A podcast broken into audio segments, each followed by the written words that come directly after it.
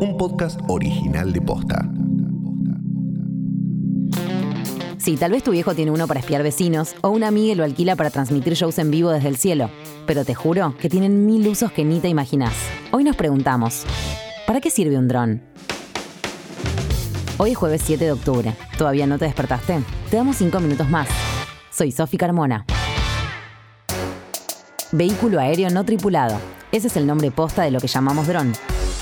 Ese aparatito que va por el cielo grabando imágenes. Aunque ese es solo uno de los mil tipos que hay. Los drones son cualquier aeronave que pueda ser manejada de forma remota y hay en mil tamaños y formas.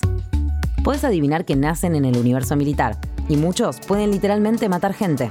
Pero el que te imaginas en tu cabeza es el de uso civil, que también tiene bocha de usos. Por ejemplo, en agricultura o en la búsqueda de personas. Para entender para qué puede servir uno de estos drones, hablamos con Matías Servilla, fotógrafo, realizador de videos y piloto de drones.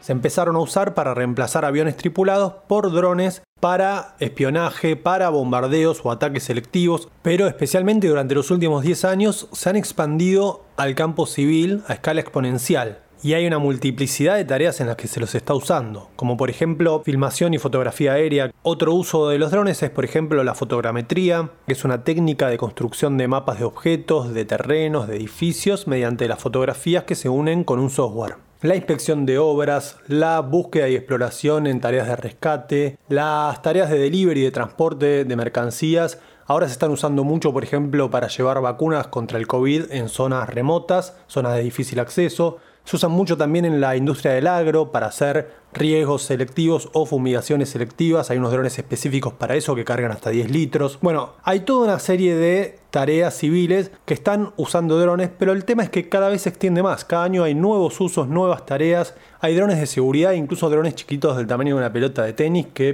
patrullan el interior de una casa cuando no están los dueños. Hay un montón de usos nuevos y cada vez que miro hay alguna cosa nueva en la que se están implementando los drones. Che, ¿y cómo pasó que ahora cualquiera anda por ahí manejando un dron? La masificación de la compra de drones en el mercado civil se explica por dos factores que tienen origen en uno solo. Esos dos factores son el bajo costo que tienen y la facilidad de uso. Y el origen que tienen es una empresa china DJI, que es el hegemón en la fabricación de drones y en la venta de drones a nivel mundial. Creo que tiene tranquilo más del 70 o 80% del mercado mundial. Y lo que hace esta empresa china es empezar a fabricar drones muy baratos y muy fáciles de usar, y eso los masifica. Matías, por último, si me se ve escuchándote y ya me compré un dron, ¿ahora necesito alguna capacitación o permiso para sacarlo a pasear? En la Argentina, la ANAC, la Administración Nacional de Aviación Civil, es el ente que regula todos los vehículos aéreos, entre ellos los drones. Para poder pilotear un dron, te piden que seas mayor de 18 años y que tengas el dron registrado en ese organismo.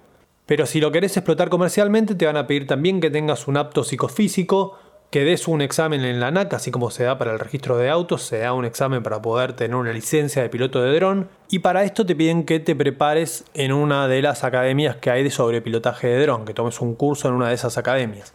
También, por último, te piden un seguro contra terceros.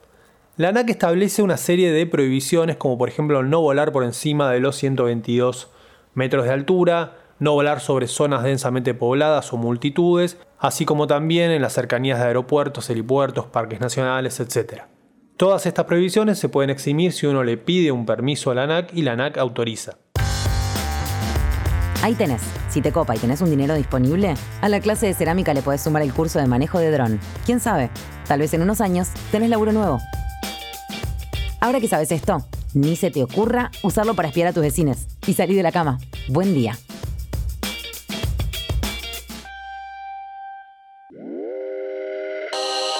Cinco minutos más es un podcast original de Posta. De lunes a viernes a las 7 de la mañana tenés un nuevo episodio disponible.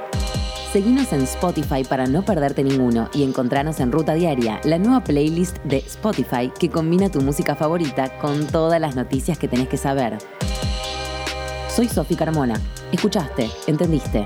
Te dimos cinco minutos más. Hasta mañana.